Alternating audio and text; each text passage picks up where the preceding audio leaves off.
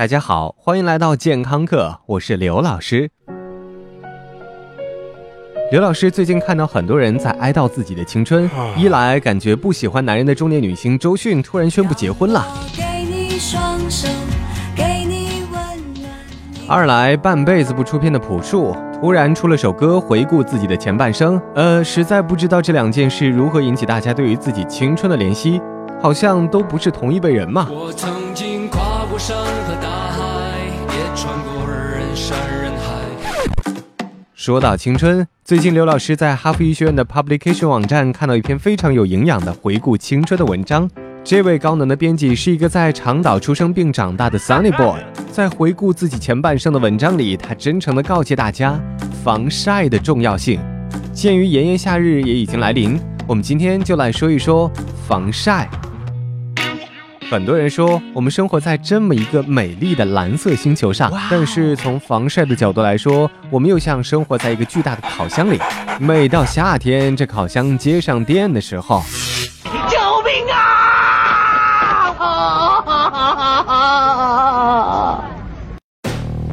这时，刘老师仿佛看到了南京的同学、武汉的同学、南昌的同学等等等等，纷纷举出了晒得通红的爪子。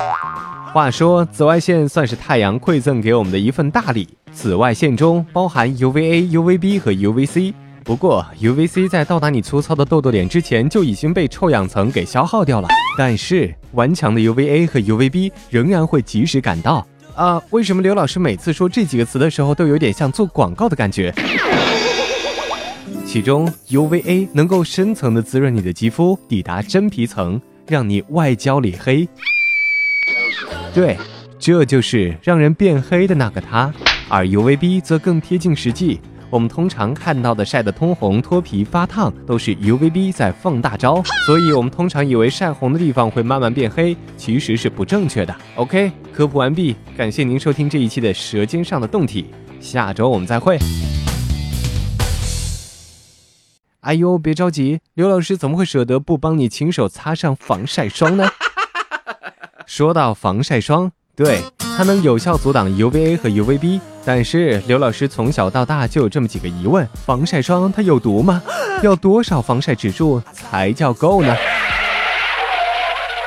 对于第一个问题，反正美国 FDA 和各国相关机构都没有发现防晒霜对于人体有明显的伤害，反倒是紫外线的伤害更大。而关于防晒指数，很多人都觉得越高越好，也有人觉得越高越不好。总之，我们若以科学的态度分析，如果你要长时间的户外作业，建议 SPF 指数在三十以上；如果你只是上班路上昙花一现，SPF 三十以下也可以做好朋友。但无论如何，两小时左右就一定要重抹一次。老师，我经常被人推荐买隔离霜，说隔离霜比防晒霜好。呃，这个东西噱头比较足。根据中国消费者协会的官方说明，隔离霜就是带有美白功能的防晒霜，或者是作为女性刮墙前的准备工作之一。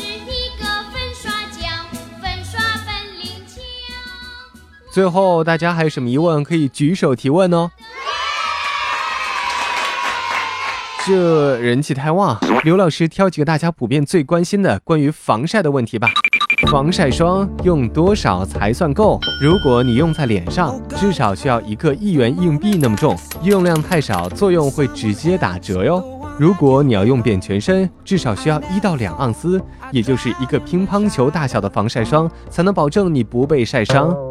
普通衣物并不防晒，别以为遮住了就晒不着了。UVB 能挡住，但是 UVA 却能长驱直入。普通的棉质 T 恤只有相当于 SPF 七的防晒能力。所以，请各位同学把衣服底下的游泳圈什么的也做上防晒处理吧。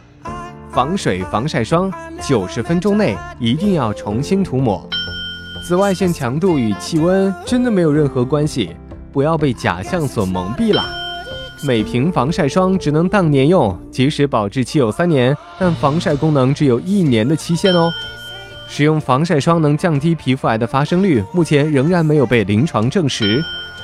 好了，如果同学们想知道更多关于防晒霜的小秘密和怎么样自制防晒霜，可以关注明天刘老师的健康课官方微信平台的推送。回见。